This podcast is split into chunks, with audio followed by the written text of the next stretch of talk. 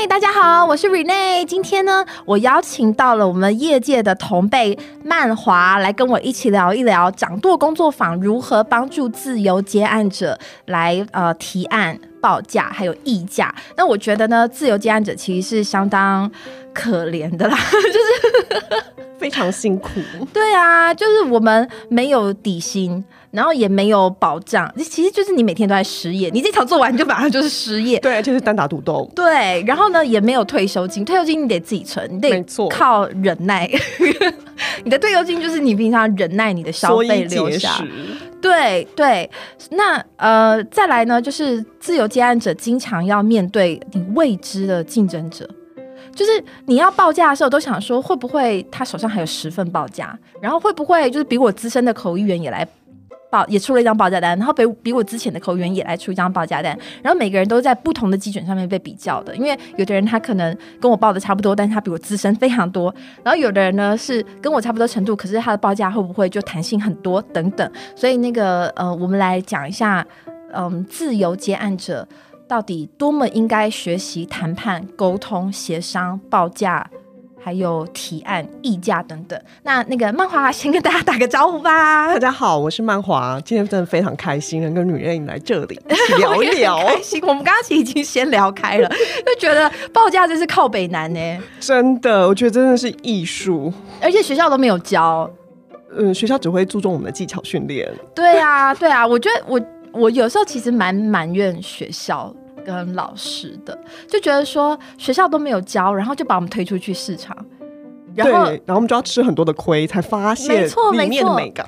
没错没错没错，就是你嗯，学校都会讲说，你只要把技巧学好了，你就是一个专业口译员，你就经过认证了，你跟我们是平起平坐。而且我的老师非常非常喜欢讲一句，就是两年后我们就是同事了，我们就同事相称。嗯，然后那时候就会觉得说，耶，就是 就是。以前都坐在观众席，然后毕恭毕敬的去租一副口译机来听听老师的声音，然后想说哇，这老师是怎么翻的？然后这么难翻。然后如果台上有莫名其妙的讲者，比如说引军记、引军、引经据典，对，然后要不就是呃讲一些很空空泛的话、很玄虚的话，或者是突然讲一大堆。呃，技术密度很高的话，都会想说哇，老师是怎么办到的？然后我只要苦心修炼，我两年之后我也可以办得到。殊不知，两年之后根本接不到案子。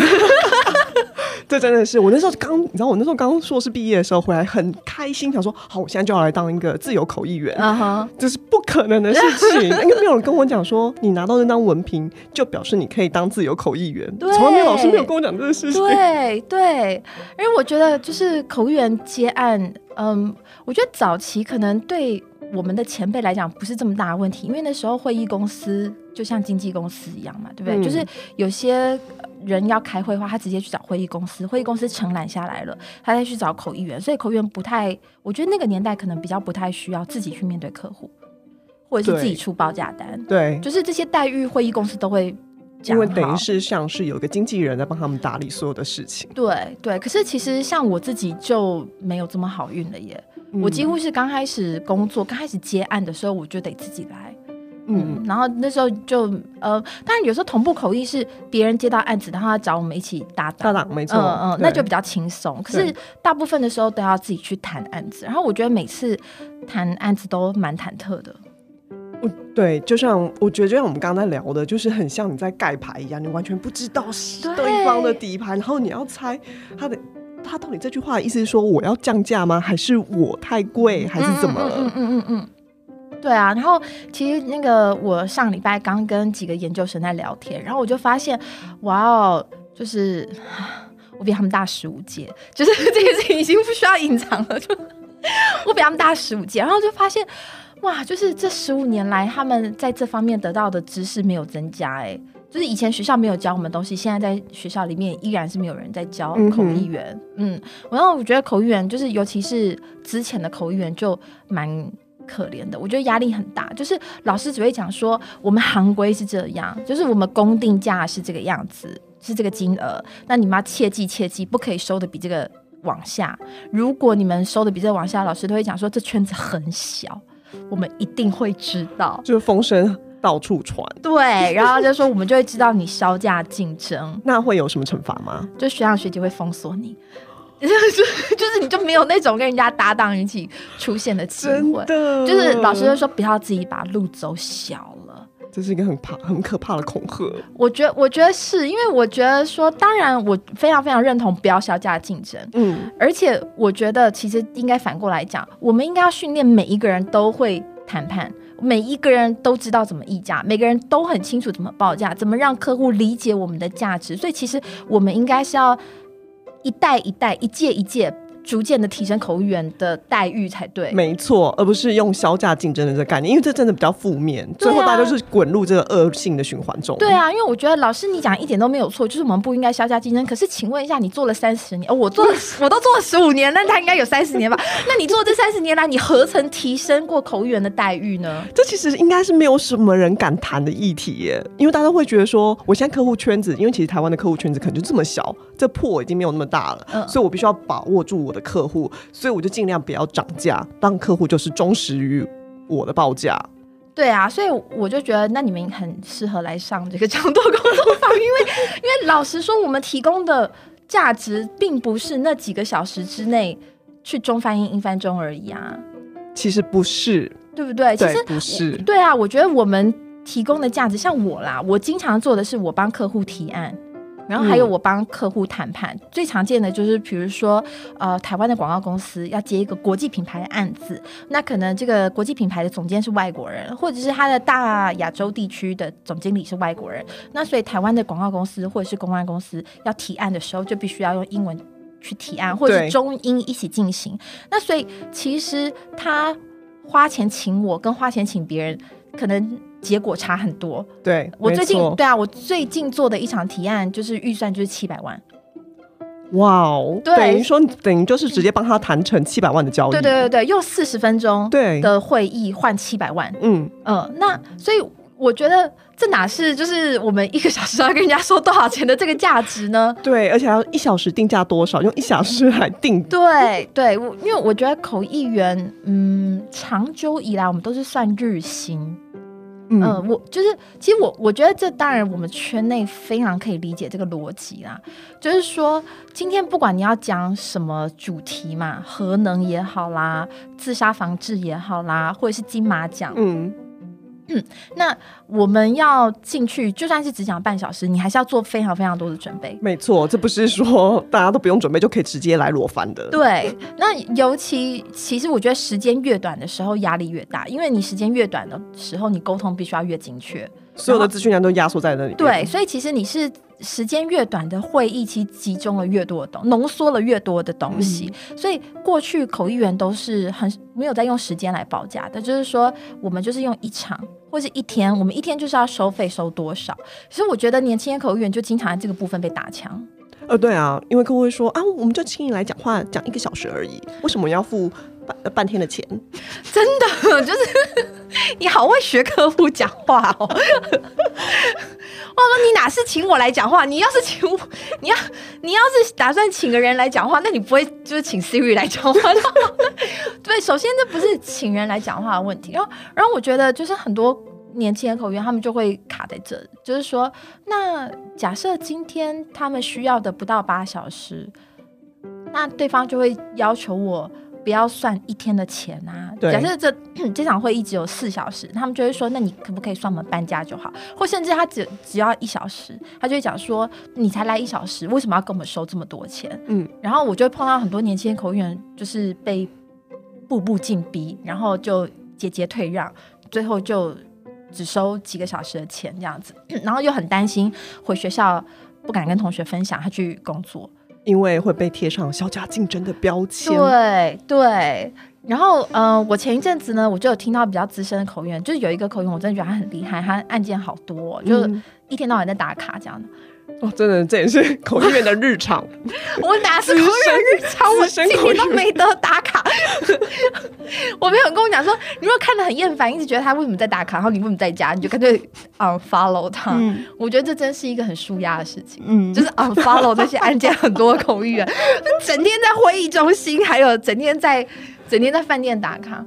对我，我我最近有发现几个口译员是这样子。对，对然后我就觉得说，哦，unfollow 他真的是一件对自己身心灵非常健康的事情。然后我就问他，我就问他说：“哎，那那个呃，我我相信他现在没有人跟他议价了，所以我就很客气的问他说：那你以前有没有人跟你讲说，如果我们想要请你，但是只有两个小时，那你要怎么收费？这样？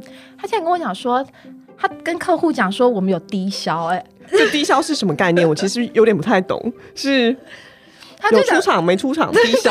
对，对我那时候听到低消的时候，我就觉得说，Oh my god！就是我真的无法接受，我没有办法想象有一天客户打电话给我，然后跟他说，哎，可是我有低消。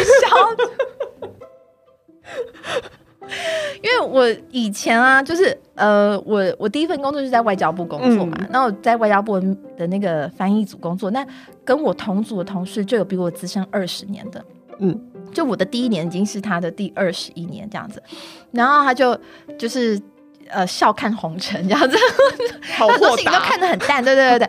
然后那时候就跟我讲说啊，我们就就应招业啊，真的讲的好直接哦。对，他就说就客户叫你几点来你就几点来，呃，客户叫你几点走你就几点走，保就是标准的应招，就是 on call。那二十一年同事可以变成妈妈桑吗？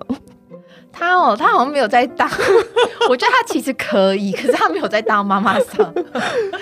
但他他是日文组的，所以我觉得就是很多案子他还是可以自己接的。嗯，他也有在外面开班授课，所以也有一些徒子徒孙。但我觉得，对，如果我觉得这就是口译这个产业，它其实没有什么精进。也没有什么创新，嗯，就是你说资深口译员去当经纪人的也很少哎，对，这也是我发现的这个问题，对啊，是没有一个很好的体系，这样子可以大家可以一起进步，一起往前提升，对，所以全部的人大家其实都是归零，从头来单打独斗，永远在这轮斗轮回里面，对对对，我觉得一直在单打独斗，嗯，然后。嗯，不过我刚刚突然有点理解为什么资深口译员没有去当经纪人，因为他们不会当经纪人啊，因为他们 还对他们也自己也不太会议价，而且对，而且因为太多口译员都以为他们的价值就是坐在那里讲话的那一段时间，所以如果要他当经纪人，他必须把 PM 的这个价值加上去，没错，他不，他其实也不敢加价，他会觉得说，比如说今天我当你经纪人好了。我说，哎，我帮你接个案子，然后我给你三万，嗯，然后我自己加个专业管理费一万，那我跟客户开四万好了。那假设我是一个就是不懂得谈判的人，那我一定很担心，说他为什么要给我四万？明明外面就有人用两万五在接案子。但是我觉得如果有这个。专案管理，或者是有一个经纪人体系，其实会让整个品质就是客户更好，然后跟客户的一个沟通，然后大家在整个体系里面，这个溢价其实会更透明。对啊，对啊，对啊，对啊。所以我觉得其实呃，可能要从我们这一代开始做起，因为我觉得上一代的就业环境跟我们是很不一样的。上一代就业环境可能真的就是嗯，业余口语比较少。嗯哼，嗯，然后。专业口译员跟会议公司的关系比较好，然后会议公司直接就是当经纪人。那可是到了我们这一代的时候，我觉得其实呃就业环境已经非常非常不一样了。嗯，业余口译员很多，专业口译员也越来越多，然后大家也有自媒体，然后自己去接触客户或者是自己去开发客户的机会，其实也增加了。嗯，我觉得其实整体来讲，整个口译产业是有机会提升的。对，按照现在的发展来讲，然后呃，口译员待遇也是有机会提升，然后口译员的价值也可以更多、更多元性，不是只是单一的。对对，因为我觉得现在谁最理解远距会议的痛苦呢？就是口译员了。真的，如果你想要把远距会议办好，不管你有没有跨语言的需求，我觉得你只要找一个口译员来当你的顾问，你的远距会议的品质就会好很多。没错。对啊，因为我们就是自幼 从小就很重视一些东西，比如说资料的收集啊，然后设备设备要测试啦，嗯嗯嗯，然后跟讲者怎么建立默契，怎么样讲者理解这场活动的重要性，然后怎么样呃协助观众有序的来参加这个活动，然后或者是协助观众呃用一个很好的节奏来跟讲者互动，这些事情我觉得其实。只有口译员是常年在做这种产业观察，然后现在就可以把它发挥出来。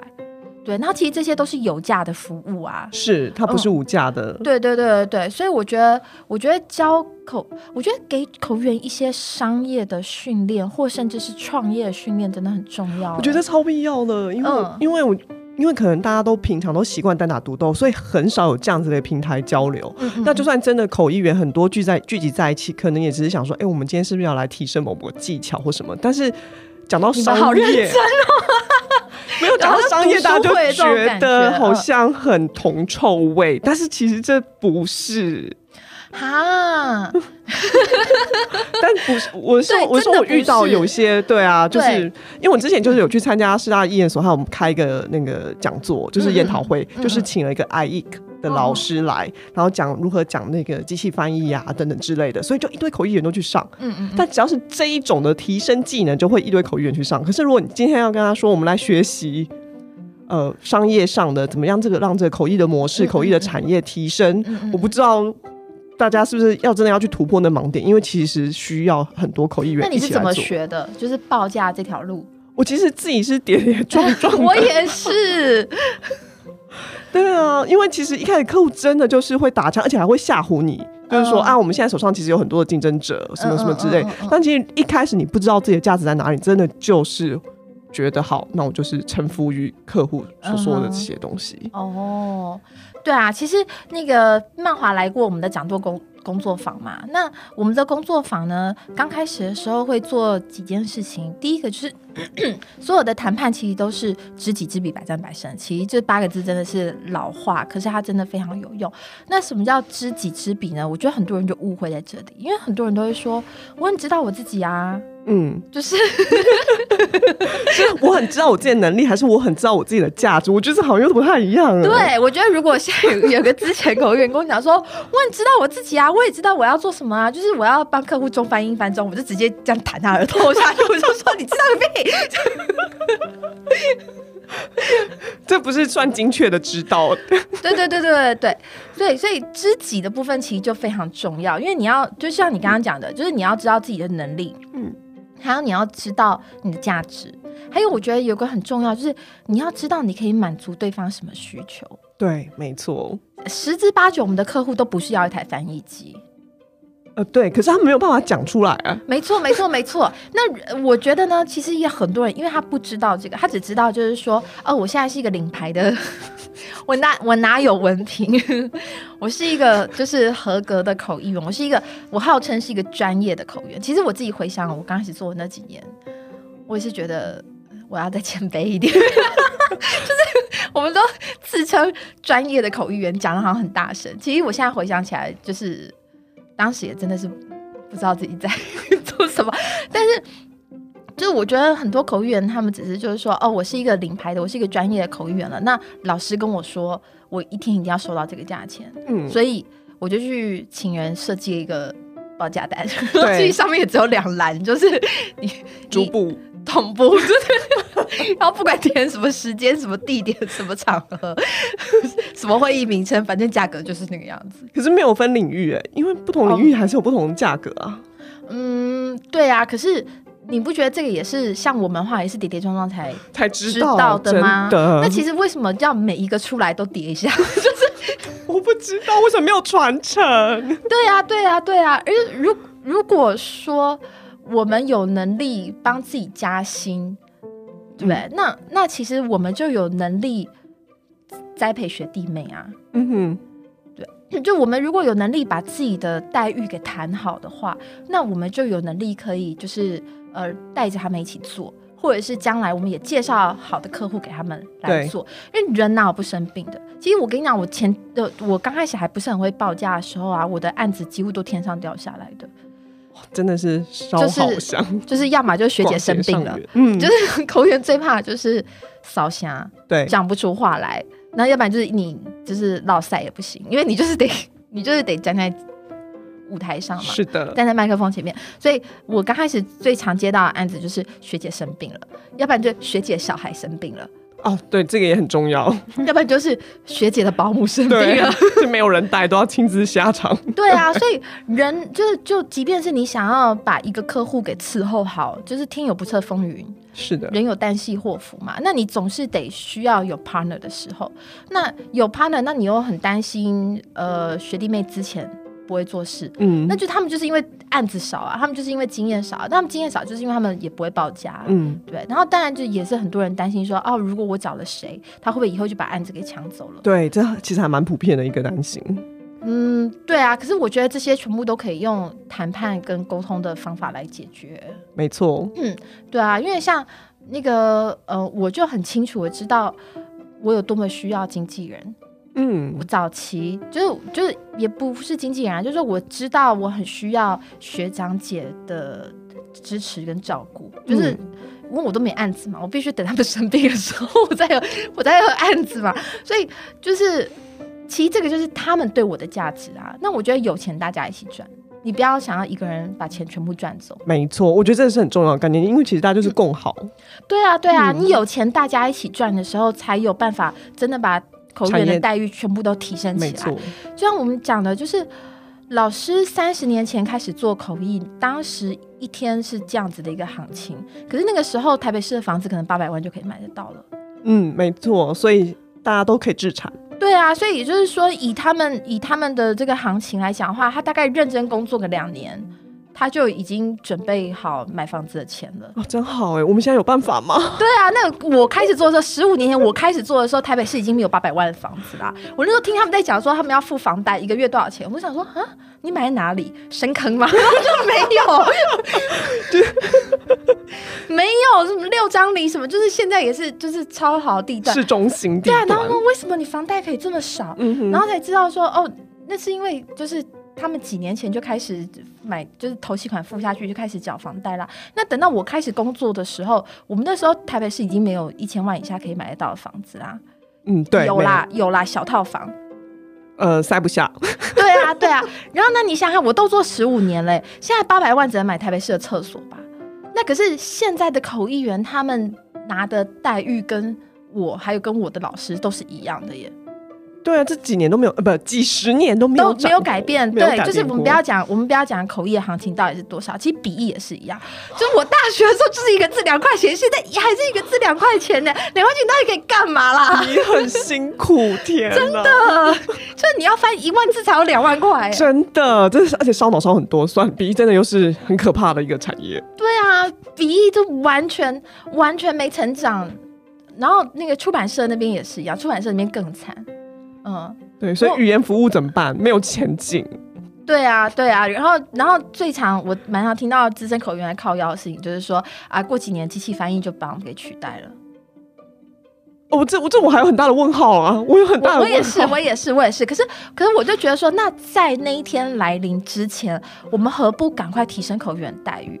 因为我觉得提升口译员待遇有很多好处，一个是呃，就是说。比如说，假设你想要月入十万，你不用做这么多场，对对那那那在这个情况下，你就有余裕去做别的事情。没错。哦，假设你原本一个月要做五场，才能够负担你所有的一切，你日常的开销，然后再加上你可能有心要结婚、要生小孩、要买房子，然后你还要别忘了我们没有退休金。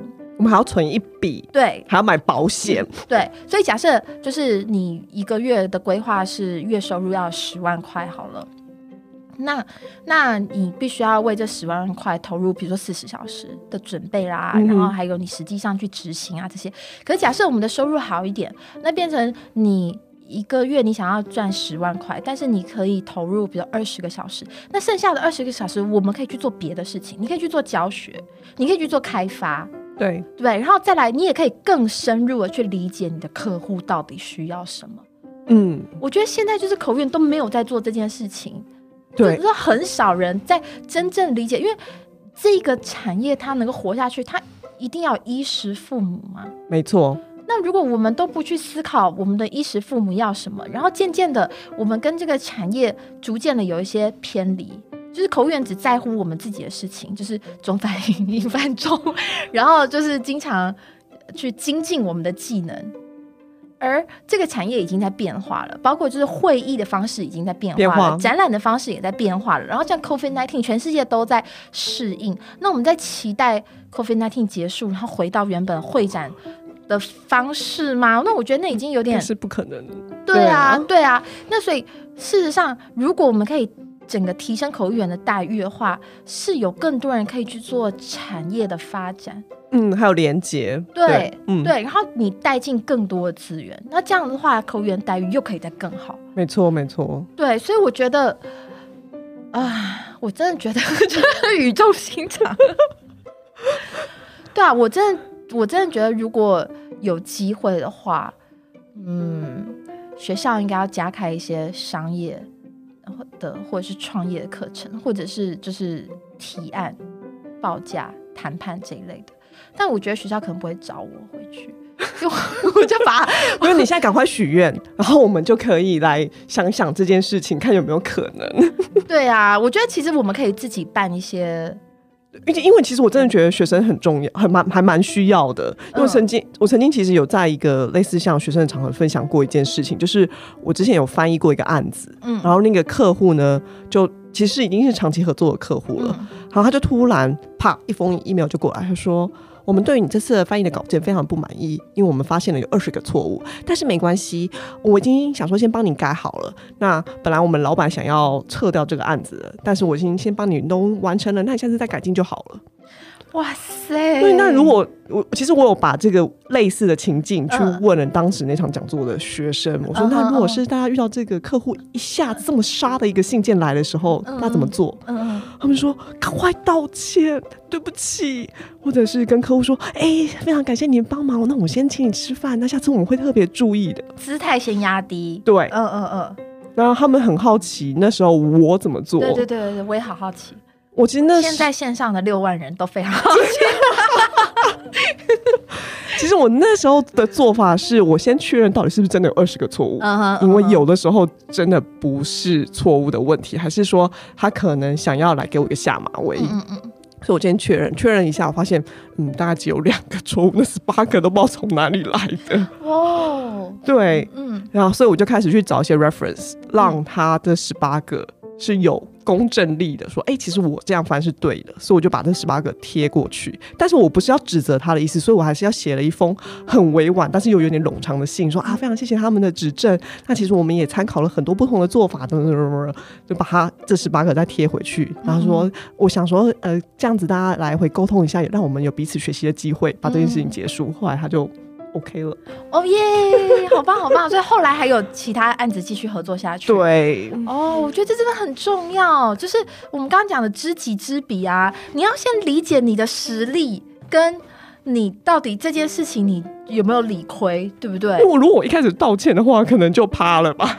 对啊，对啊，对，所以我觉得这是呃，刚刚回应到 Rene 在讲，其实他在整个沟通谈判技巧上是非常重要的，因为我觉得很多时候可能在。嗯，一些学校教育或者是职场教育上都认为说客户永远是对的，所以我们第一个举动就是要先道歉，姿态要很低。对对，但我不知道说这个在实际上沟通上是不是一定都要这样子。没有啊，因为像我的工作坊题目叫掌舵嘛，那我就是觉得说，那个在人生过程当中，我都把人生想象成航海。那你做每一件事情或每个专案，它就是一段旅程。那这段旅程呢，你中间就一艘船，可能是你跟客户，对不对？你跟你的窗口。那其实好顺利的沟通，应该是你要很理解这艘船要去哪里。要往哪里开？它未必是直线，有的时候它中间会有暗礁，有的时候中间会有漩涡，或是你要到其他地方去补充一点燃料等等。它未必是直线开，所以很多人都把成功定义成直线冲到底。我觉得也 对，这这是对，这是是一个错误的概念。对，这些都是我们在工作坊的时候会点出来的一些迷思。嗯，那呃，所以我觉得掌舵有个条件，就是你们必须要平起平坐。太好了，真的，我觉得这个真的是需要去翻转大家的这个概念哎，因为不然大家都觉得说我永远都是理亏的，而我没有办法平起平坐的时候，其实真的没有办法找到那问题所在。对，因为你刚刚啊，就是曼华刚刚在讲那个学生的反应的时候，比如说赶快去道歉，或者是赶快谢谢他指正什么的，那个表情就让我想到船奴，就是 因为因为我都用航海的概念嘛，那你知道，这真的是很多人他就是。就是蒙着眼被人家套布袋，然后蒙着眼睛上船，然后就在一个小小的船舱里面，然后一辈子就只有那根桨，然后一直嘿咻嘿咻嘿咻，然后你也不知道你要滑到哪里去，然 后就没有办法掌舵哎。对啊，然后你就看着外面就是太阳日升月落日升月落，然后在小小的船上面嘿咻嘿咻。对啊，我觉得这样就是就就很可怜嘛。你不知道这艘船要去到哪里啊，然后你知道这艘船是靠你的力量在往前进的，可是你却完全没有办法出主意，你没有办法决定方向，然后你也没有办法享受这过程当中的美景。然后当然就是你这一趟路，你可能呃这一艘船它不管是渔船，或者是它捕捞珍珠，或者是它去采石油这些东西。这些成果都不会是你的嘛？嗯，所以就是大家不要当船奴，大家要来学一下怎么掌舵。我我我觉得这真的是蛮重要的概念，但是我我发现其实现在大家大部分都还在船奴的感觉。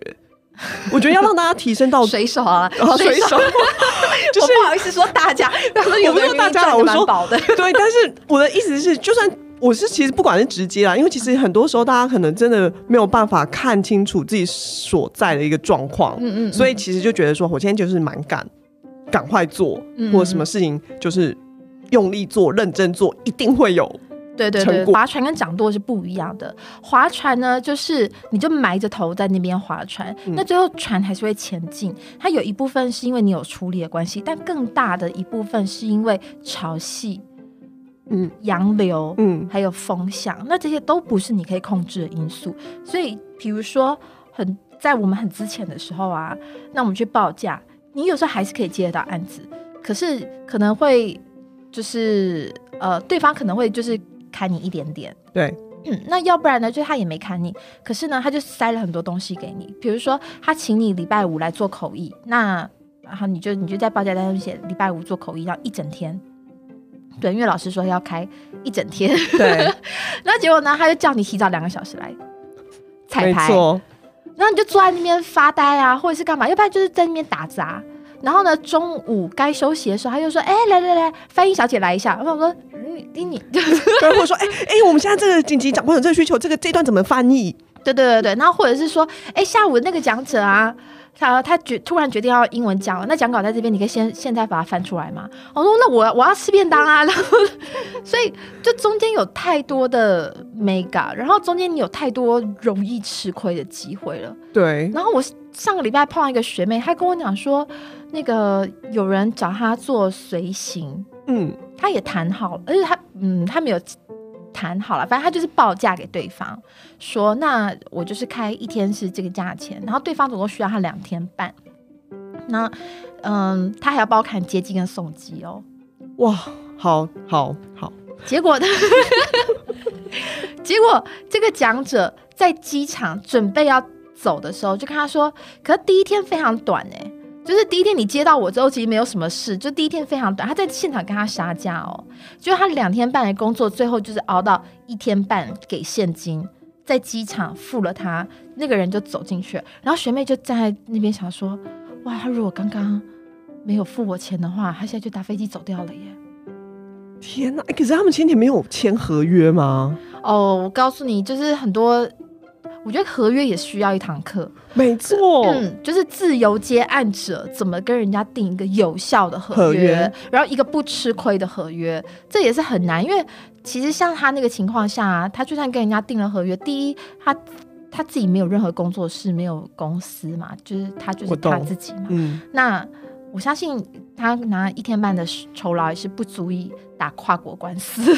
对，的确是没有办法。对啊，所以。我觉得这个约就是你就算签了，你你能怎么样？嗯，就是你你要做这件事情吗？哦，这这这闷亏吃好大哦。对啊，对啊，而且嗯，我是觉得有的时候有些亏你吃了之后是以后的养分。可是比如说我才刚开始接案，假设我人生的前十场或前五十场哈，碰到这样子的事情，那学碰一次经验学一次乖，我这次将来要应用到哪里去？而且如果是每个人都碰了十十场的这样子的经验，哦，然后你才能学十次乖，对对，这样子很浪费哎。对啊，对啊，对，而对，没有错，你讲的没有错，很浪费，因为你要看你跟他在一起做了两天半的口译，可是接下来的官司可能会用掉你两，我我猜至少五十个小时哈，嗯，这超级不划算的事情啊！哎，你到底可以拿回多少钱？就是你原本你应该取得两天半的工资，他给你一天半。那你要再多追回一天的工资，你觉得会有律师愿意帮？没有，所以这样就变成我们自由接案者或口译，就是是只能说很慈悲、大发佛心，原谅这些客户吗？是，可是我们各自有过很类似的经验，其实我们就应该要把它累积起来，同然后你要建立一个更好的，呃，大家都可以用的 best practice。就比如说，哦，今天我们就一起。花钱，然后弄一个连律师都认为很 OK 的约文，对不对？而且既然是口译员嘛，就是有中文有英文的 一份双语的合约，然后是不管对方什么规模都可以签的。就他是大公司，那有大公司的签法；他如果是小公司，对对对对。然后即便他是个人的话，我有被人家倒账过。我觉得这应该是全部人都有的经验。对啊，对啊，那我那我我人生第一张支付命令，请请律师发的，对对对对。哇，你哦好，你比较厉害，你还连支付命令都有。我们通常都是自己就好吧，那我们就佛心原谅他。哎，对，就是那个支付命，就是对方也是个人，哦所以我有点。当时我以为拿他没辙，因为讲说如果他是公司当初有该打小张的话，那我们就该制度该怎么走就就这么走嘛。因为毕竟我们签的约也是就是有效的。可是我那一次我碰到他是个人，个人的话就我觉得个人比公司容易赖，容易耍赖。对，他就你抓不到我，那你能怎么样子呢？公司可能至少还怕你写个黑函或者是什么的吧。嗯，所以呃，我我的律律师朋友就我大学同学啊，就直接跟我讲说，那那个。呃，他当初留的资料给我，就包括身份证字号啊、户籍地址啊什么的，那支付命令就寄过去啦。支付命令寄过去之后，原本已读不回的讯息 跟打不通的电话，对，他就主动来电，然后我就请他到我公司来，然后我们就拟一个还款的计划。太好了，这真的是一个很好的经验分享。对啊，对啊，对啊，所以我觉得其实这些都。应该哎，已经十五年了，就是我已经做十五年了，就是这这就是比我小十五届的早就不应该再走同样的这种，对对对对对对对对对对，哦，这是冤枉路，说不出话 来，冤枉的，对啊对啊，所以其实我就觉得说，想想我们的老师，他们的小孩也都大学毕业，都进入职场了，嗯，对不对？他应该也不希望。哦，我们的老师都没有小孩在当口译员，我发现，觉得这条路太太苦了。你要是以后做口译，把你腿打断，因为太辛苦了，有一顿没餐的。对啊，我把英文教那么好，是让你做口译员吗？你给我去当别的太空人之类的，有点出息。对啊，所以我就觉得说，呃。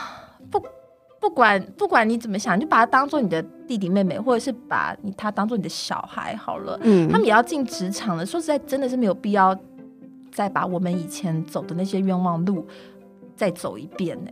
嗯，哎，那瑞内，你会觉得在这样子，我们刚刚聊了这么多啊，嗯嗯，你会觉得说，如果我们大家来上这样子类似的一个沟通课，嗯，那你觉得我们可以？从中去学什么，或者是加强什么？哦，我觉得第一个就是，如果有人打电话，像我最常接到的电话，新的客户都会说：“啊，喂喂，你好，请问是叶小姐吗？”我就说是，然后说谁谁谁谁推荐我，我们有一个会议想要找你，那嗯，你可以先给我你的报价吗？他可能会说：“哦，我老板需要你的预算或干嘛的。”这时候呢，千万不要给任何数字都不要给。嗯哼，这个在我们的那个工作坊里面有讲，你一定要先清楚的知道对方的需求是什么。对，如果你在毫不知道他的需求的情况下，你就给了一个数字，你最后就会沦为被比价的对象。我真的太同意了，我现在是手舞足蹈。对，就是为什么口译员的价值出不来，然后大家在价格上面打转，然后前辈还要提醒后辈千万不要做销价竞争，就是因为你接了电话的时候，你讲了一个数字，嗯，对方接下来五分钟什么都没有听到，因为你你怎么你又不会通灵，你怎么知道他在跟你讲电话的时候他真的有在做笔记？嗯，对，对不对？那就算是你跟他讲说好，那我等一下开一个正式的报价单给你，他也不会看，因为他那个报价单上面他只会看到那个数字。没错，因为他所有的焦点都在上面。对对对，我我试过，就是说我报价单附我的简历，让他知道我很厉害。也没有用，我付我的影片，强迫他看我多厉害也没有用。就是你一旦给了他一个数字，你就只剩那个数字，所以全部人都卡在数字里面。没错，没错，没错，你一定要非常清楚了。然后你刚开始你要先很有耐心的先理解他的需求是什么，你至少要问一下几月几号几点几分 你要我去哪里做什么，对。然后再来就这场活动对他公司的价值有多高，这非常非常重要，是他们。花了重资请了一个讲师来台湾嘛？像我，其实我印象很深，就是我有一年我做超多海外讲师来台湾的演讲，然后终于大概在第十八场，我就问了一下那个讲师，说他的收入大概是多少？但我不是刻意问，就是只是我们就聊到了这样子。他说：“哦，我是这一批里面收入最少的，就一天一万美金。”心跳漏了一拍吗？对，我已经无法讲话了。对啊，那我我真的觉得他他没有在谦虚，他真的是那一批里面收最少的。嗯，你就是从各种迹象，包括他的资历啊、准备的讲义啊、互动的方式啊等等，我真的是觉得就是前面十七个有真的比较厉害。那所以他讲说他少，更其他人更多，我真的百分之百相信。对，所以你想想看，就是我翻译的内容有价值，一天一万块美金呢。真的，就是也就是说，你找一天一万块美金的讲师来，但是如果我不在的话，你们什么都听不懂哦。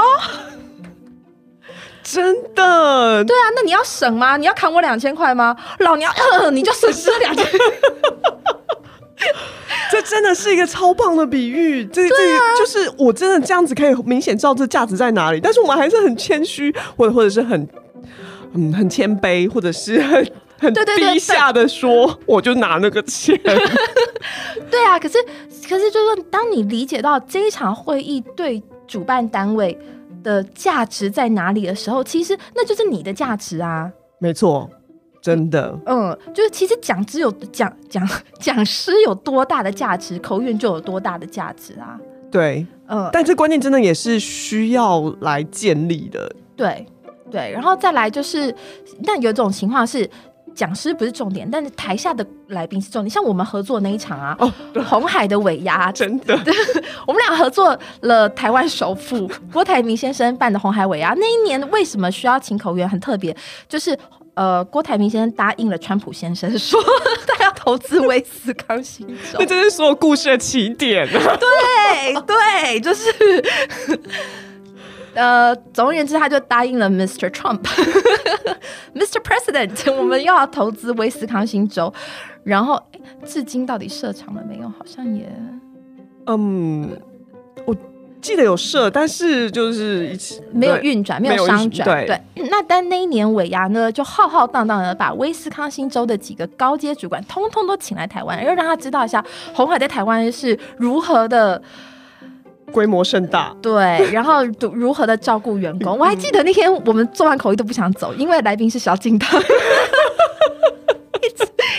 那个那个口译的工程师现场工。音效音响的工程师就说：“老师可以下班了，老师今天辛苦了。”然后我们俩就：“哦，好好好，知道知道。”刘安又不想走，继续听演唱会。对对，因为口译员有一个自己的 monitor，嗯，等于说我们有特写镜头，就对了，没错。上半场一直在看郭台铭先生的皱纹，下半场然后来看一下小景的。对，所以就是有时候不是讲师重要，是。台下的听众非常重要，因为这些威斯康星州的高级主管，他们其实是 Mr. Trump 的眼线。我也是想讲眼线的，我想说我在等你，你不讲，我只好讲。我在想说眼线，好，对，的确是眼线，就是眼线啊，对啊，或者讲的很实际。对对，所以所以郭台铭先生会在台上讲他接下来的部署。他会先回顾一下那一年啊，毕竟是尾牙嘛，对，要回顾一下那一年做的多好，嗯嗯，都产生了多好的产值，然后这间公司如何的平步青云，然后接下来讲呃未来的部署，那当然会提一下美国的发展计划，对对对对对对对对对对，所以像这种情况下，那你说口语难道不重要吗？我觉得非常重要，因为他其实就是要把这些话讲给那些人听，而且对，还有背后的背后白宫的那些人听。对啊，所以所以这个就是口译员的价值啊。那你掌握了这个价值之后，你就要去利用对话，让你呃电话筒对面那个人，不管他是一个多么。低阶的一个承办人员，对对对对，但很多人都会说哦，可是我没有决定权什么的。那我们其实，在工作坊里面也会讲，就是说，如果对方只是一个传声筒，跟对方是有决定权的人，你可以用不一样的方式跟他沟通。那重点是你要让他知道，今天我们存在的价值是什么，不是说哦，我们到就有个低消哦，你就要付我多少钱哦，这样，然后超时还有超时费。其实不是，就是重点是我们是你跟白宫之间的一个桥梁，对对对对，所以这些事情你通通都要在给出你的价格跟你的报价单之前都先拿到。嗯，所以其实啊，就是我会反复在每一场工作坊都提醒大家一件事情，就是谈判跟说服，我觉得可能因为有个言字旁，有个口字边在里面，大家都觉得是我想知道我要怎么说。嗯，我要怎么开口才能让对方点头？嗯，但其实更重要是在你开口之前，你要收集足够的情报。我觉得这也是很困难的一件事情哎，因为很多人都只想要说话，但是其实对于听的这一块是很难去达到真的他可以听到的东西。对，可是我自己的经验是，如果你没有这些情报，你没有先听，你说都是白说。因为比如说他知道你给一个数字，那你就给了，然后他当然也有可能会去问其他人，然后到时候就可能是比价。嗯，你知道像红海那种公司，他们最擅长的就是 cost down。对啊，真的。对啊，那所以他们的办事员在那个文化里面那么久了，他就只知道要 cost down 啊。对，这是他的逻辑思维，没办法了。对啊，那他身为一个办事员，他可能他的工作就是收集三张报价单，然后给老板说：“哦，我有去比价哦，然后这个是我们比出来。”他不一定会说价格最低，他可能会说是性价比最好的。对，或者说我已经帮你砍了多少 percent 的价格，所以他可以彰显一下自己的这个威望。对对对对对，我觉得其实这也很重要。如果如果你可以先知道对方有这个考量的话。那你当然就可以用百货公司那一套嘛，就原价三九九九，今年特价二九九九，然后再回馈满千送百之类的，就是，那就是，也就是说，你心里跟他想要达成那个目标，你报价单上面要怎么写？你可以做 credit 给人家了，没错，对啊，那这些东西通通都是情报啊，因为因为因为这招不能乱用，我觉得是你要确实知道对方有这个压力，就是说这个办事员他有。砍价的压力，他必须要让他老板知道他可以砍价，因为你知道滥用的话，很多人会觉得你根本就是在福报。哦，对，是。哎，可是我知道的是，有些采购他会有 KPI 的设定，所以就是说他一定要在每一张报价单他拿到的时候，他其实都要有一个杀百分之十或百分之十五。对对对对对，所以就是你理解到他有这个压力的时候，你可以。做一些运用，对对，你可以协助他去完成他的 KPI 嘛。但是如果他没有这个压力的话，我觉得不需要刻意说说哦，原价是多少，然后没错，然后优惠价是多少，或者是有的人会写试用价。那我想试用价什么意思？是，我我就讲了三句话讲不好，我就可以换。不是不是，他觉得说我们没有合作过，所以我先让你第一次就有个试用价。那我就觉得说，哇，就是。因为大家没有一个完整的商业思维，然后就东学西学一些你在零售业看到的东西，或是你在行销的时候看到的一些东西，然后去创造一个嗯叠床架屋的结构，一个一个不是建立在价值上面的价格谈判。那我觉得其实里面就是漏漏洞百出啊，然后。再来就是，这真的让人家看不出你的价值在哪里。嗯，对，我觉得这个的确是这个产业真的需要，就我觉得这个是很大的痛点呢。嗯，就是怎么样去把整个价格、价值，然后跟客户在谈判的时候，或者是我想要知道客户真正的需求，因为不一定有办法完全知道，而且有的时候有些客户很奇怪，他就打电话就是很急促，就是说你现在反正你现在不管怎样，你就是给我一张报价单就好了嘛。他完全不管，然后如果你想要去问一些东西的时候，他也不见得会跟你讲。那这个时候，我不知道说我们就是我知道有些新手可能会因为这样就会就会被吓到了。嗯嗯。但是如果是比如说 Rene 的话，你觉得你应该觉得要建议要怎么做会比较好？哦，假设对方没时间，这个时候呢，嗯，你要做的事情是勾起他的兴趣。也就是说，你现在没时间，是不是？我嗯，我们在工工作方面有提到，你要去 acknowledge，你要去。接纳你要去承担他没时间这件事情，就是我们在工作坊里面提到，他如果要迟疑，你就让他迟疑；他如果要拒绝你，就让他拒绝你。No is no 嘛，对不对？那那同样的，他如果说他没有时间，我们就说好，那你现在没时间，那可是呢，我们会教你，就是说你怎么样让他对你有兴趣，那让他知道说，哦，那我有一个非常好的提案要给你，大概会用到你十五分钟的时间，那要不然等到你有十五分钟时的时候，我们再来谈。嗯嗯，我觉得对啊，我觉得嗯，不管怎么样，假设报价单是你的底牌的话，不用那么早给出去，你要确定你的情资已经充足了，再把你的报价单给出去。对，这真的是一个非常重要的技巧。那我其实还想再讲另外一件事，还想问另外一件事情，就是呃，有关于情绪这一块。哦，怎么说？就是嗯，比如说。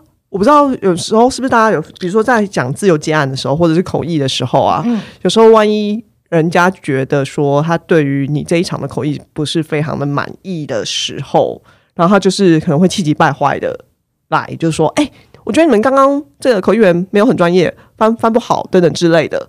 但是其实你自己的评论，或者是你的同事在旁边也都觉得你翻的很好，嗯，但他们就是想要借用这样子一个东西之后说。要来扣你的钱之类的，我觉得这种这种也是有时些口译员其实有遇到过这样的状况，然后这也是一个很可怕的美感。哦，其实这个就是我我刚刚有稍微提到，呃，对方如果有表达任何东西，不管是迟疑或者拒绝，no is no，就是大部分的人听到对方的否定或者是批判的时候，第一个反应就是防备心。那我觉得这是人非常非常常见的事情啊。我举一个例子，就是呃，我碰过很成功的广告公司跟不成功的广告公司。那有一个案子是这样，就是嗯，我我来想想，怎么样才不会泄露 那个提案的？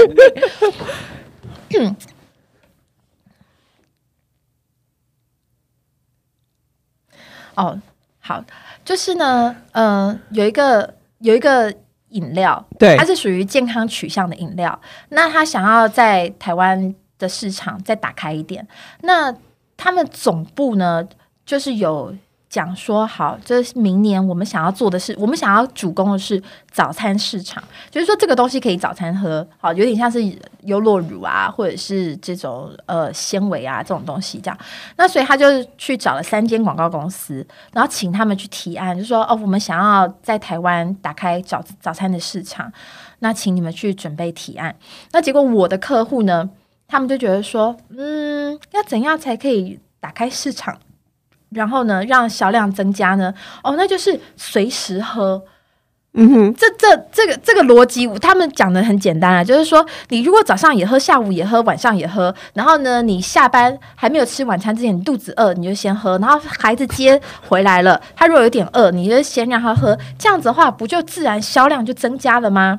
好好好有趣的概念，对对对，所以他就用这个概念，他去。他去包装这个饮料，就是它是一个随时都可以喝的。好，那结果呢？呃，他准备了八十页的简报，在第七页的时候，对方总经理跟他说：“不要再讲了。”他说：“我想要知道是怎么样打开早餐的市场。那你们有没有做这个准备？”然后结果呢？我们这边的这个广告公司的主管。就自己解释说，哦，但是我们是觉得啊，就是你不但早餐喝，你下午也可以喝，你半夜也可以喝，两点三点你都可以喝，这样这样。然后就说继续他的原本简报的架构。对对对对对。然后就对方也很客气，就是说我没有反对你，我认为当然你多喝就可以多消，可是你知道吗？我们家有在卖奶茶、咖啡。嗯。你现在要我去自打我们其他产品线吗？嗯嗯。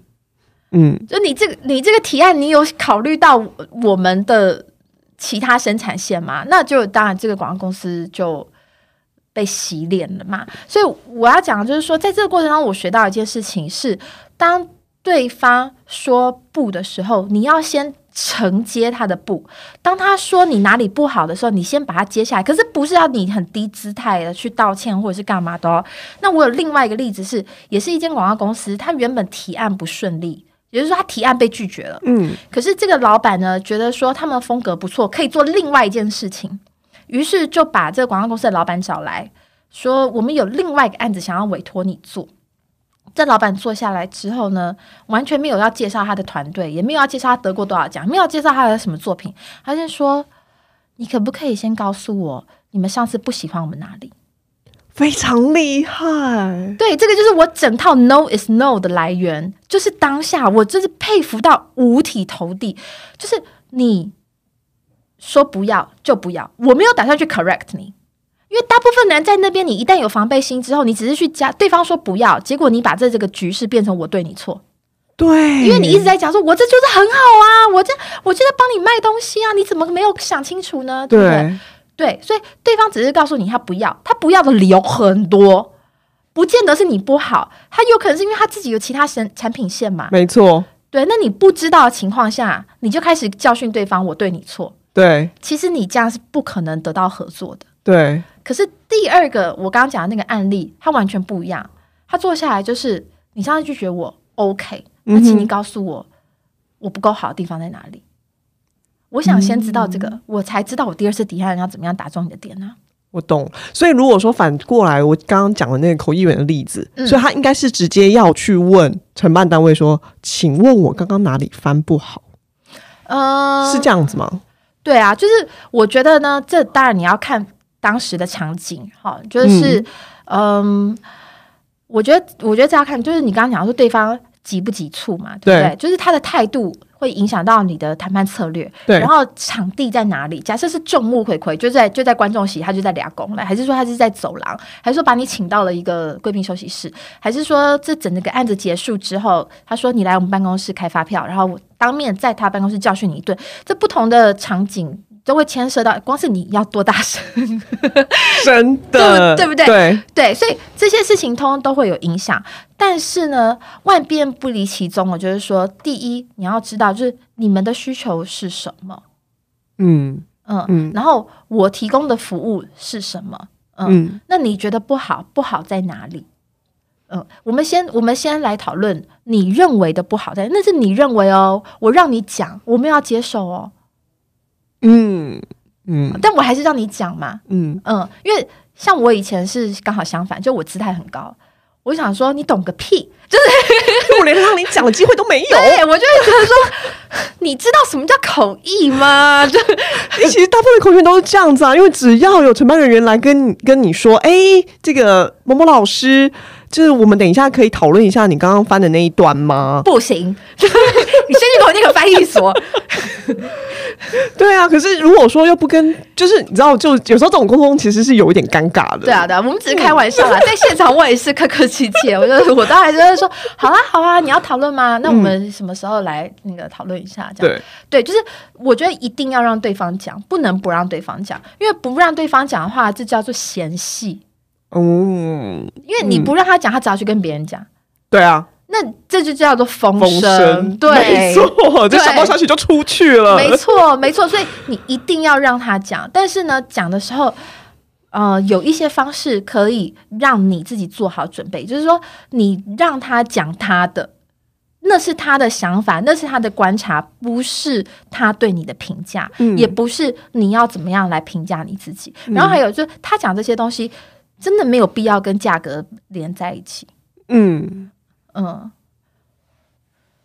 对。但是如果说，因为有时候我觉得有时候会遇到那个情况是，呃，承办人员可能就会把这件事情就是不好的表现，然后就会想要跟钱挂钩在一起。嗯嗯嗯，然后就会变成说。嗯，就是像我上次我们去参加，就是 Rene 你办的那工作坊里面，有时候在谈那时候，我记得记得我们那场在谈判的时候，最后那一个 case 其实也是有点火爆，因为只要大家讲到钱的事情，嗯，全部的人就像你刚刚讲的，一开始讲的报价上，全部人都卡在钱的事情，而不会去管他前面想要沟通的东西。所以我不知道说。以这样的例子里面呢，其实我们要怎么样把对方对于钱，就是彼此对于那个钱的注意力，把它转移，然后变成回到一个好的沟通的平台上。我觉得这就是要在对话的过程当中，你重新去建立两方对品质的定义跟共识。在这个时候，就是呃，你要怎么样不要把注意力都放在钱上面呢？就是一定要把价值跟价格是拉开来的。嗯，这真的还蛮重要的。然后我们在工作坊里面有提到一件事情，就是钱它是一个需求。那我们有去区分它是有形需求或无形需求，钱对我们来讲到底代表了什么意义？嗯，这个也非常非常重要。因为有的时候，假设他要扣一点小钱，我会觉得某些情况下，钱能解决事情都是小事情。对，真的钱好解决的都 OK。有的时候是这样子，真的。对啊，比如说像我自己印象很深刻，是我大概从业第五年吧，然后我就听说我同事只坐计程车上下班。是发生什么事？就是，然后我就，但我那时候也觉得说，哇塞，你也太奢侈了吧。然后他就跟我讲说，他就跟我讲说，他绝对不让自己狼狈的出现在会场。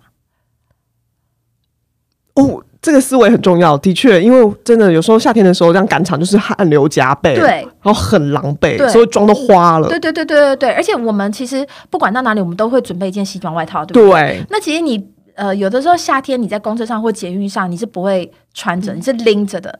然后，反正我就觉得说，哦，他讲的这句话真的非常有道理，就是无论如何，他不会让自己很狼狈的出现在会场。所以我后来也都学他，嗯，因为在计程车上你可以吃东西，捷运上你不行，不行。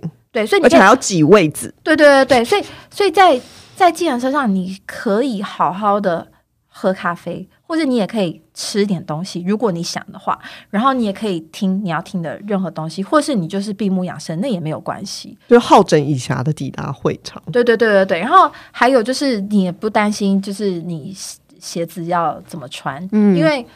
反正呢，就是你如果没有要在外面一直走、一直走的话，你大可以穿你想要穿的漂亮的鞋子出门。所以他给了我这个观念之后，我就觉得说，有的人他如果你发现对方就是很爱计较，嗯，或者是很那某种程度上，我会满足他这个了解。假设钱对他来讲，就是钱对他来讲很大很大很大，嗯，对他来讲就是一个战功，那。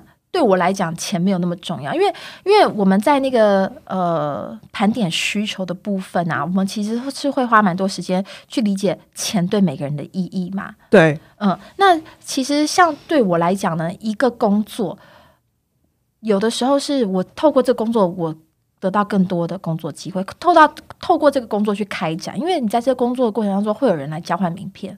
对，嗯，那或者是说，这个讲者他可能到别的地方去，他会跟人家讲说，哦，他曾经碰到一个很优秀的口语员，怎么样怎么样，就是口耳相传的，可能会比那几块钱多很多其他的计划。对，那或者是这间公司，它有可能就是每三个月就是会固定办一些国内外的研讨会。那如果在钱这里，就是有时候我觉得真的是要看金额，如果就是。一两千块在这上面过不去的话，你让承办人留下一个，就是说，哇，这人就是非常非常难搞，嗯的的印象，那他以后也不会找你。但如果今天呢是一点点小错，他就要刁你，然后就要给你扣掉几万块，那我觉得这种客户你也不必留。是的，因为你以后你留着，那以后你也是战战兢兢。对，嗯，那其实世界上还有很多很好的客户。嗯，这真的是两面的双不同的双面思考。对啊，对啊，对啊，所以这种事情呢，就是呃，我们现在讲起来好像很抽象，然后都是一些假设性的问题。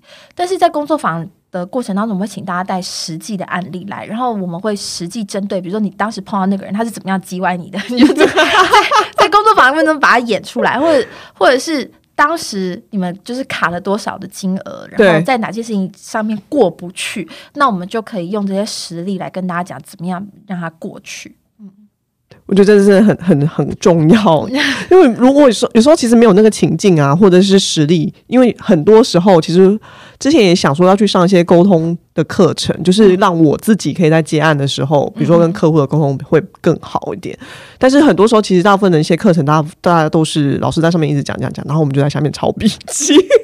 哦，这个是一个很无聊的课程。我想说，哎，现在还是大学生来上课。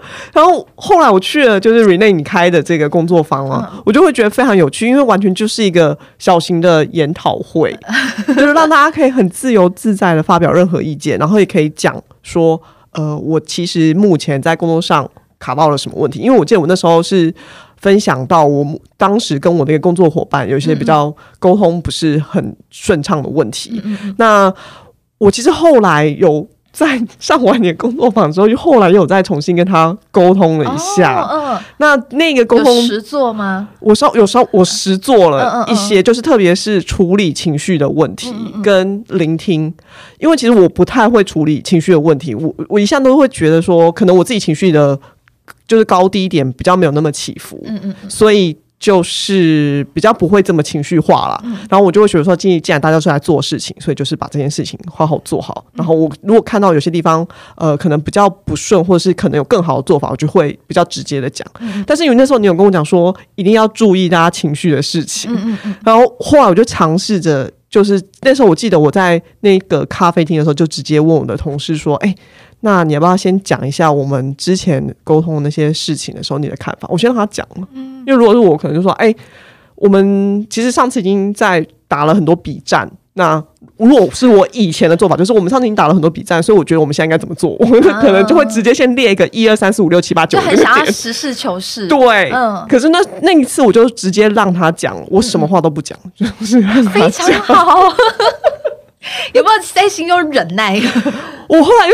对我，我后来觉得，哎，其实也不是这么难过嘛，不是忍耐的，对，就是让他讲讲完，然后你我也不需要再回应什么了，就是全部让他讲完。嗯嗯，因为我有一场工作坊比较特别，就是那一场里面有一半的人都是属于在职场会尽量回避冲突的人，就希望他们就是开个闭口，很容易讲息事宁人和以和为贵，然后就希望大家都不要。就是没有什么好计较的嘛，不要这样子吵啊。然后，呃，后来我就发现，对他们来讲啊，他们觉得倾听是一件非常痛苦的事情。他们光是想到要听对方讲话，就觉得说啊，我要被轰炸的那种感觉。就是说，因为可能还要接收对方的情绪、字眼。对对对对对对对对。那后，但是因为我们。就是我觉得我们教的倾听跟一般大家所想象的倾听是不一样的。就是我们的倾听是有方法的，然后你要一边听，然后一边去理解，然后要建立同理心，然后最后你还要回馈。那你回馈的时候呢，即便你不这么想，对方还是会觉得说：“哇，我讲的话你通通把它听进去耶。” 那我觉 我觉得这样子的倾听就是几轮，我们我们的设定都是一次是两分钟，就是你听他讲两分钟，然后你再把他讲话回馈给他听，这样两分钟嘛，这样所以来回就四分钟。基本上你就是几轮三轮之后，不到十五分钟，他的废话量就大幅减少，他的牢骚也会就是大幅减少，因为你们就已经朝有效沟通那边出发了嘛。那可是像我那一场工作坊呢？那个学员就很多人都很难想象，就说真的吗？真的有这么神奇的事情吗？但我觉得其实是其实是真的，就是倾听没有像大家想的这么样痛苦，没有像大家想的压力那么大。嗯，对，我觉对我觉得倾听的确是真的需要学的啦。虽然说我们平常当口译员都在倾听，所以可是我如果在工作的时候，我反而就是会先想好自己想要的一套，然后就开始说或者是干嘛干嘛的。我也是啊，就是 我觉得我是误打误撞，就是因为口译员讲者讲话的时候，你只能闭嘴，是不是？然后等到你讲的时候，你必须一字不漏的讲他讲过的话，你只是换个语言讲而已嘛。那所以我觉得我是误打误撞，因为我自己本人我的本性不是这样子。就我的本性也是，就是你给我听好了，老娘要怎样怎样怎样怎样怎样，就是我们都会自己先整理过。对对，而且我的个性就是我很容易给人家下马威的，就是最好他不要给我有机会开口。我要是有机会开口的话，就是我就讲到人家就是下不了台，就是对，就没有没有给人家讲话的机会。所以我觉得，嗯，前几年跟我一起相处人真的是蛮痛苦的。那我是后来渐渐渐渐，就是我自己有发现这些问题，然后逐渐去调整，然后再从工作上去学习那些就是很会沟通的人、很会领导的人跟很会谈判的人，他们到底是怎么做到的？嗯，对，这真的是很不一样，就是跟我们原先想象的倾听是不太一样的。对啊，对啊。可是你有听的话，就是对你来讲，绝对是你会获得更多的资讯。嗯，对，嗯，然后你要再你要再跟他讲话的时候，你讲的话对他来讲就比较接近人话，就是 就比较容易讲他心坎里啊。对，我觉得这真的还蛮重要的，因为但是我后来又想到另外一个问题，就是想说今进来今天可以来这个好好的敞开心房。我后来其实有想过，就是如果说嗯嗯怎么样，就是在促进这整个沟通的过程中，因为有些人。可能会比较情绪化，所以我如果我们都是要去了解他这些情绪面，再来跟他沟通，我不知道说会不会让这一些人呢没有意识到自己有情绪化的问题，然后变成了另外一种形式的情绪勒索的沟通。哦，呃，这我觉得这这个担心非常非常合理啦。我觉得你问的这个问题非常好。那但是我是觉得不用怕，因为呢，像谈判刚开始的时候。我都是跟那些危机谈判的人学的，也就是说，他可能是他可能在谈人质勒索啦，嗯，哦，或者是呃，人质勒索在台湾还算比较少碰到，但是这种都 CIA 的场景，商业情报被偷走，然后抓回来谈判，这个我碰到非常多，就在那种很情绪很满，然后很容易一触即发，然后还有 我年纪很小的时候做了一场案子，就我觉得有。颠覆我三观以及改变我人生，什么什么案子？好想知道 哦！就是呃，亿万富翁的异国婚姻破局了。哦，这根本是电影场景吧？对对对对，那因为就是因为呃，就是两个人的资产遍布全世界，嗯，那所以呢，当他们要离婚的时候，他们也要请全世界的律师，嗯，一起来。呃，分配他们的共同资产，对对对对对，所以口语在里面是一个非常重要的角色，就是包括太太骂先生说：“你这个王八蛋！” 就这样照实翻吗？照实翻啊，照实翻啊，不然他听不懂我在骂他。对对，呃，这别的律师哦，别的律师要听得懂，对对对，就所有东西都要把它记录成笔录。嗯嗯，所以就是所有就是。情绪的东西要互揭疮疤，就是你哪一年睡过谁谁谁，这全部都要翻。是是，所以所以呢，这个情绪好重哦，这你怎么承接？哎，我还碰过情绪更重，就是呃性侵害的呃的那个研讨会，也是类似工作坊吧。然后但是在讲性侵害防治，然后来的大部分是义工，但是有一些很特别的人是他们曾经是受害者。自己走出来了，然后现在在当义工，对对对对，所以某个桥段，当大家在讲自己的心路历程的时候，哦，那真的就是。我可以想象，对对，就是大家都在掉眼泪，然后然后哭的一把眼泪一把鼻涕，然后就，然后还要擤鼻涕的声音，对对对对对，然后然后我一直很认真的在听每一个字，因为那那个情况下大家咬字已经不是不是很清楚了，对对对，所以其实是各种情绪张力很大的状况下，依然是可以有效去沟通的。重点是什么？重点为什么我们讲说不能回避？情绪，因为过去呢，就我相信很多人一定跟漫画一样，过去会觉得说，我们既然要来谈正经事，就不要带情绪来。嗯，我们就是呃实事求是。嗯，那可是这是不可能的代际，因为人就是社交动物，人本来就充满情绪，而且你越是想要回避情绪，更容易你一讲到什么，他就哇，就是新仇旧恨，所有的旧账通通都翻上来了，全部爆了。对对对对对，所以。重要的是，我们要去接纳人本来就有情绪，而这些情绪是哪来的？这个才是，这个才是我们在对话里面要去处理的东西。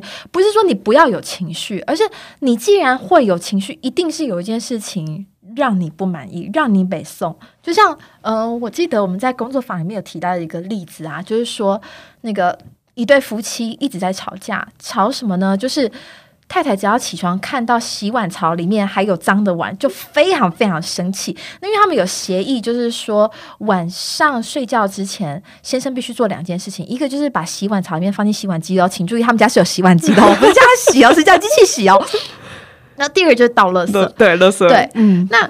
可是太太早上起床一看到洗碗槽里面还有脏的碗，她就很北宋，她就开始去想说，哦，就是碗已经在那边放一天了，然后半夜会不会有蟑螂爬过去啊，什么什么的，然后就跟先生讲说，你有没有洗碗了，这个又。对，然后先生就说：“我哪有又没有？我不过就是昨天没有。”他就说：“你每次都讲。”他说：“我哪每次都讲？”他说：“你都……”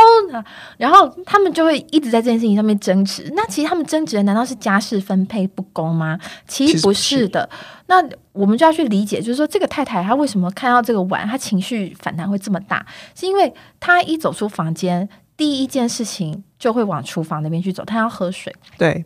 然后他一看到这个碗，他心情就很糟了。对他来讲，就是这个脏碗会让他没有办法有美好的开始。然而，这是个很抽象的点呢。对对对，要挖到这么深。对对对对对。那然而，呃，垃圾因为是放在阳台，所以他不会一起床就看到垃圾到底有没有丢。所以呢，其实经过了一番讨论之后，发现这个脏。就是他重点并不是先生到底要怎么做家事，或者是两人家事到底要怎么分配，而是他想要一个美好的开始。嗯嗯，所以后来就是跟先生讲了，说如果你睡前真的没有办法每件事情都做的话，那我允许你两三天才倒一次垃圾，你垃圾要放在后阳台。对，那但是碗请务必的就是放进洗碗机里面。那先生理解到就是说，哦，原来他不是在跟我计较那个碗。而是他如果看到这东西，他就会变成，他就会俩拱，然后我日子就不好受。对对，那但是乐色是可以取舍的。对对，所以。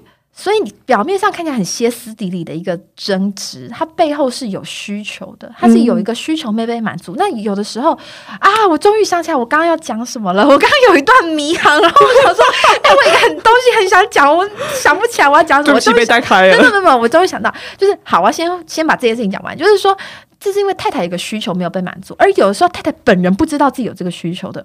对，这这真的很难。他不知道嘛，所以他们才会一直在这个你都不做家事，你又没洗碗，这无限循环。对对对对，我刚刚讲提案，我自己认为最难的一点，而且呢，这一点就是我人生当中我觉得很难之外，工作坊里面我看目前也没有人可以跨得了这一关，就是客户要你去提案，对不对？对。然后我们都会想说，哦，好，那我要尽量了解客户的需求，然后去开一个。报价单，或者去写一个提案哦。像我其我其实很少直接开就所谓叫报价单，嗯，我一定就是开一个东西叫做语言服务或者会议服务什么什么东西的，所以我不会只是单纯就是口译几小时，中英，对对对对对对对，我会让他知道说，哎，呃，这是为了你的这一场会议，我专门开出来的一项服务。好，那我要讲的就是说，其实很多人呢，他就算是根据。客户的需求去提案，他也没有打中，是因为有时候连客户都不知道自己的需求是什么。呃，对啊，常常这还蛮常见的。对对，客户不知道，尤其是我们刚刚讲的承办人员或办事员，他如果只是被交办，就是说他是这整个会议筹办小组里面最菜的那一个，然后其他的人跟他说打电话打电话给叶老师，我们之前找过叶老师，然后说那再打电话给陈老师，然后问一下他们俩是比较便宜。对，反正我就是只要看到两张报价单就好了。对对对对对对，我不管里面长什么样子，就是数字。对对，那所以这时候呢，你就算问你，你就是问他们需求，说啊几月几号几点在哪里啊，什么样子的场合，有时候还是会打不中。所以为什么我们的这个对话会要跟大家讲说，那是一系列的对话，它不会是一个就快问快答，就是说哦你要什么哦真的哦好好，那我写下来，那我给你。嗯，对，它不是一 round 就没了。对对，所以对话它之所以我们叫做掌舵对话法，就是其实你要在这个对话的过程去真实理解他需要被满足的那个需求。有的人他如果就是还没有嗯还没有熟练这个掌舵对话法的话，他可能会觉得说，那反正好，那我讲一下这些问题，我就照着问。然后他可能想说，哦，我去参加了一个。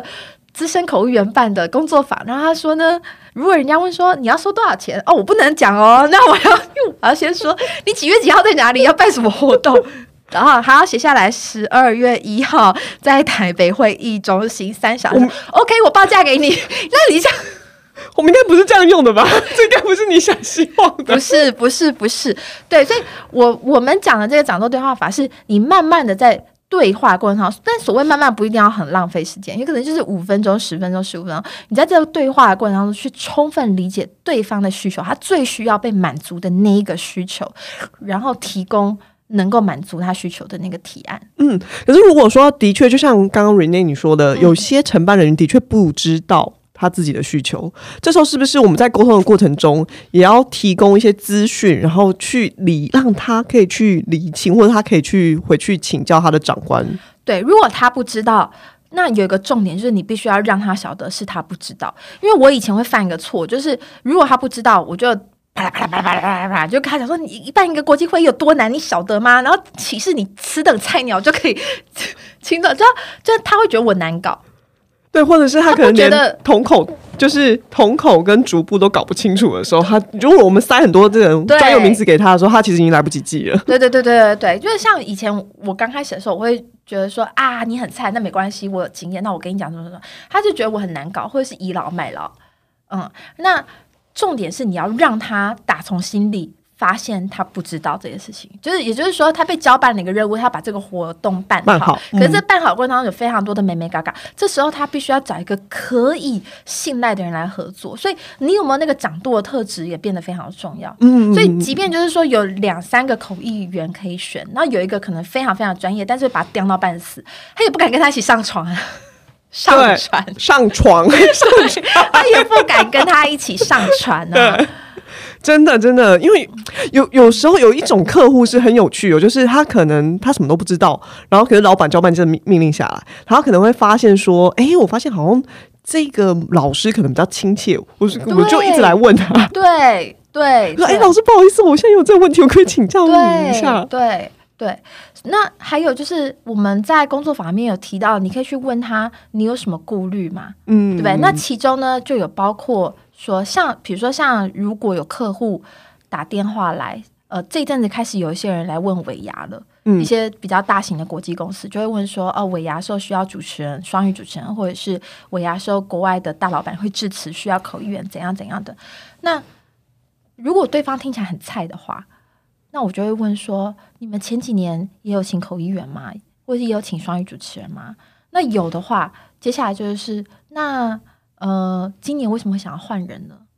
哦，这个是好关键的问题。对啊，对啊，对啊，对啊，就是因为我们我们在那个工作坊里面会提到说，你有什么顾虑？那其中有几个句子的变形，就包括呃，之前的状况有让你有什么顾虑吗？或是现在的合约让你有什么顾虑吗？因为如果那个人好好的，其实你照理讲应该就会继续跟他合作下去嘛，对不对？那如果那个人没有好好的，那我们也很想知道，就是。那你的需求是什么？嗯，或者是为什么满足你？对，对不对？所以其实这就是另外一个方法来了解对方的需求啊。那有一种情况就是他真的很优秀，我们也很想找他，可是他今年档期满了。那这时候你也会知道，就是说哦，OK，那我很高兴有这个机会捡到，对对对。那那我会去研究一下，就是说哦，他的呃主持的风格啦，对对对，或者说你们之前是怎么跟他一起合作的呢？哦，你们那个。怎么签约？嗯，我可不可以看一下？或者是说，你们大概多久会开一次会前会？然后你什么时候会提供他哪些资料？然后他呃来彩排几个小时？这些就通通你就有谱了嘛？对，你就胜过一个就是你在茫然的情况下要冒盲接一个东西。对，对，所以呃，我们就是有提供这些工具在工作坊的过程当中让大家使用。嗯。就这这些都真的很实用，而且又可以实际操作。对啊，对啊，最重要。我觉得实际操作真的很重要，因为像我以前啊，就是我有几个前辈是我非常非常敬仰、很依赖的。那嗯，其中有一个，他就是他自己见过大风大浪。然后，呃，人生故事也非常非常丰富，所以我记得我那时候就是，如果在职场上面稍微有点不如意，嗯，我就会去问他说：“哎呀，我现在这个要怎么办呢？”比如说，我如果真的就不小心得罪了我的同事或干嘛，但又不知道怎么样好好的下台。哦，我觉得，呃，得罪人家怎么和解真的很重要。因为你不弄好的话，就很容易感觉很 bitch，就是的，我这个很难哎，这个我觉得是另外一个谈判的变形。对对，我那时候就很担心，就是说，如果我就是一副可怜兮兮的样子去跟他赔不是，他不管接受不接受，其实他很难看。对，因为我我那么菜，然后就是在整个部门面前就是跟他赔不是，所以我那时候有特别。谨慎，我我想避免这件事情，所以我去请教前辈。嗯，然后再来就是我感情有一些挫折的时候，我也会去请教这前辈，然后他就会教我下盘推演啊。有时候你就先讲讲讲讲，然后他就会讲讲讲讲，然后然后你再等等等等等，然后就好，这就是一个完美的结局。那如果你这样那样讲的话，那样那样讲的话，那得得得达到一个另外一个完美结局。所以我大概就是有 Plan A、Plan B，然后就做 Plan C。但有时候就是。事情不如你所料，A B C 一定是 A B C 就比如说我讲了一句，然后讲了一个完全没有准备到的东西，然后就想说，呃，那我去打个电话，立刻 call out 智囊团有没有？就是那个东西如果不是你的，你它就不好用。没错，就是这个沟通的策略如果不是你的，真的，所以实际演练就变得很重要。对对，所以就是为什么就是很多很多人他有。就是很很多我们的学员他上过沟通课，但是属于讲座型的，就是老师在上面讲，他可能就整理了好几个案例，嗯，然后就听起来都非常非常有道理。然后你不管丢什么问题，老师都说那你就这样，那你就那样，那你就这样。可是那大家这样抄抄写写，抄抄写写，或者是带着讲义回去，或甚至你就把它录影起来好了。你在吵架当下，你不能来看，我没有办法回放录影带。对呀，对，所以我觉得就是带。自有呃带自己的案例来工作坊讨论，然后生出你自己的策略带走是很重要的事情。嗯，我真的很喜欢那最后那个案例的实际操演。哦，就是我们的工作坊在最后一个小时会把全班乱数打成两方，然后这两方去谈一个合约。你最喜欢哪一个部分？我其实我觉得这个其实有两个层次，一个是我自己组内的人要先达成一个共识，这已经是第一层的沟通，因为这些人我其实也都不认识，所以我们要先开始来说明一下，然后想要的立场或者谁是硬的人，谁是软的。哦，你们有安排人家出来打圆场就对了。我们其实那时候稍微讨论了一下，然后这个价格是怎么样，就是大家有稍微讨论一下谁硬谁软，然后这个底线是什么的。然后这已经是第一层的沟通，然后第二层的沟通就是比较有趣，是直接像对战一样。嗯嗯嗯嗯。所以我还蛮喜欢那时候我们那个我的那个主员，他直接就来一个下午招，他就直接就不按牌理出牌，就是看对方怎么反应，然后我们大家最后再来玩这个球。所以我觉得那一场让我觉得非常有意思。你们那场谈的很好。真的，同同一个案例，上礼拜竟然谈要破，真假的？对，是是怎么样破局的？是整个就是大家就硬到底。就是两边没有人打圆场，因为其实我们那时候真的在组内里面有稍微讨论说是谁要打圆。然后我记得你们是甲方对不对？就是你们是买方嘛。那我的那个案例设定是说，卖方他有一些原生的劣势啊，就是他过去有两次供货迟交的状况，然后现在要来谈新的合约。那所以呃这件事情呢，就会变成说卖方可能有一点自呃自知理亏。他知道这件事情会被刁，然后买方可以拿这件事情来刁他，可以拿他来当一个一家的筹码，这样子。然后这些东西都写在两方的资料上，两方拿到的资料是不一样的。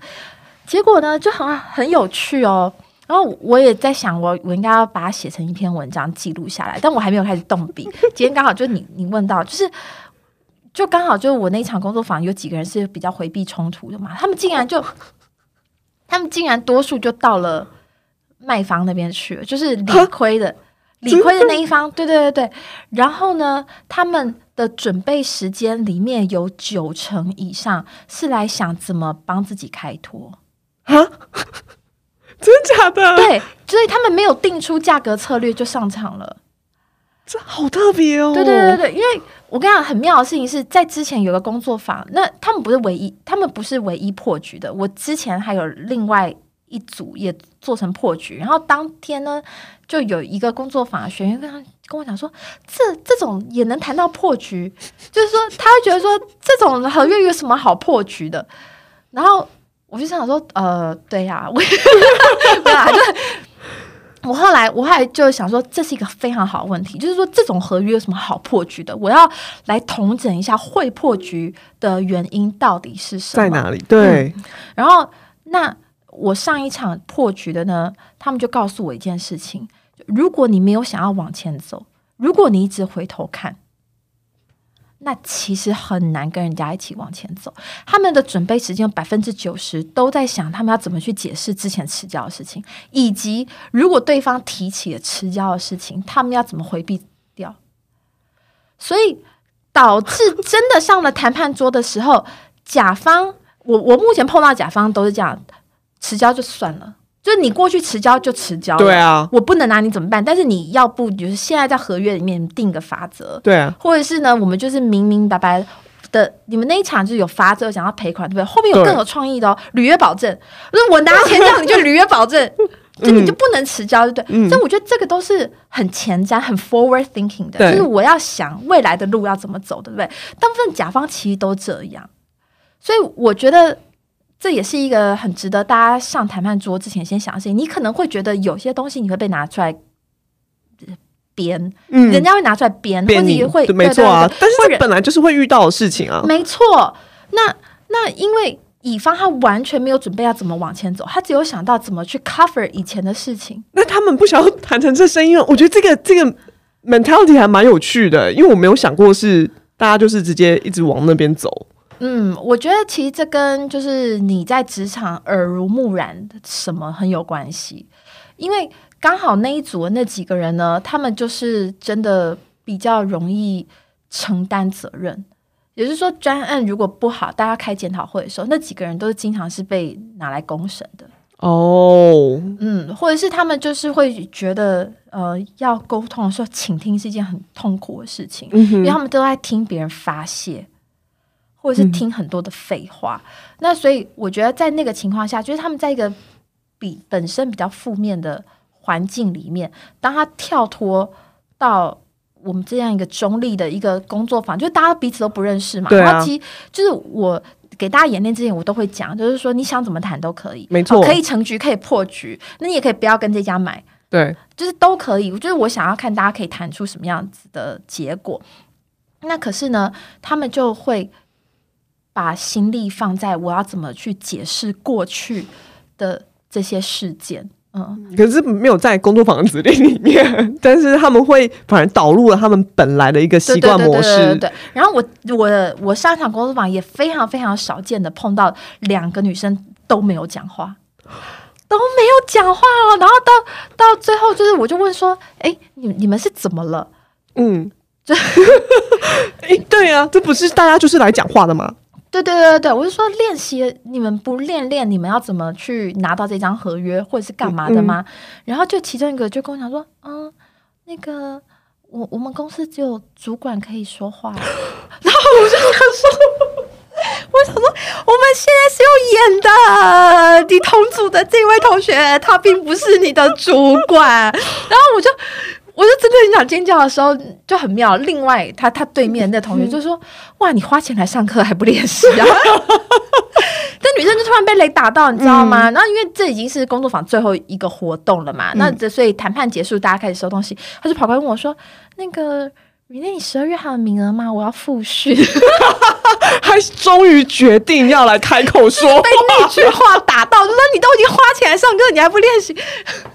然后我觉得他真的就是很可爱，但是也很想赶快把他抓过来洗脑洗一下，想说你不能再这样子下去了。哇，所以组织的习惯真的还是很可怕哎。对啊，对啊，对啊，他们就只是三个人临时被编制在一起，然后我相信他们讨论的时候没有分大小啦，只是就是说有一个人他一直在接招，嗯哼嗯哼，然后他们可能在演练的第五分钟之内就觉得说，哦，那他就是我们主管。就自己潜意识认为，对 对对对，所以我觉得呃，谈判真真的是有蛮多东西可以学的。对啊，我我觉得那一场就是那个实境的练习，其实让我收获良多，而且我觉得非常好玩。谢谢你。而且因重点是因为大家每个人有不同的一个化学变化，所以每一次都不一样，所以就非常有趣。对啊，对啊，对啊，谢谢你。我也很希望大家来玩玩。我希望就是工作坊呢，大家可以带着你真的很困扰的事情进来讨论，然后发展出属于你的对策。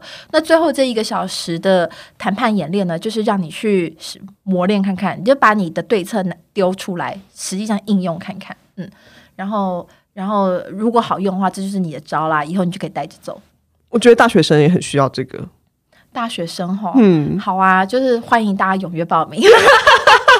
真的，想说十二月名额好像没有剩很多。那个二零二一的场次，如果呃决定好了，我会再公布出来。欢迎大家踊跃报名。嗯嗯，对不只是上班族，大学生也需要。对啊，然后嗯，我最近几场也碰到比较多感情纠葛，我觉得跟年底到了有点关系啦。就是呃，可能家人互动的时间又变多了，嗯，或者是你要讨论的事情又。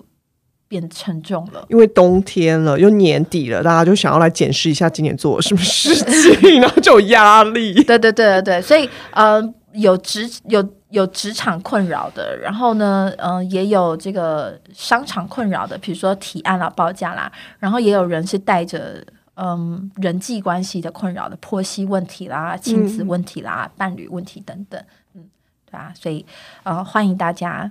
呃，如果有想要知道更多场次的相关讯息的话，我会提供连接。那今天非常谢谢漫画，谢谢 Rene，非常开心，耶。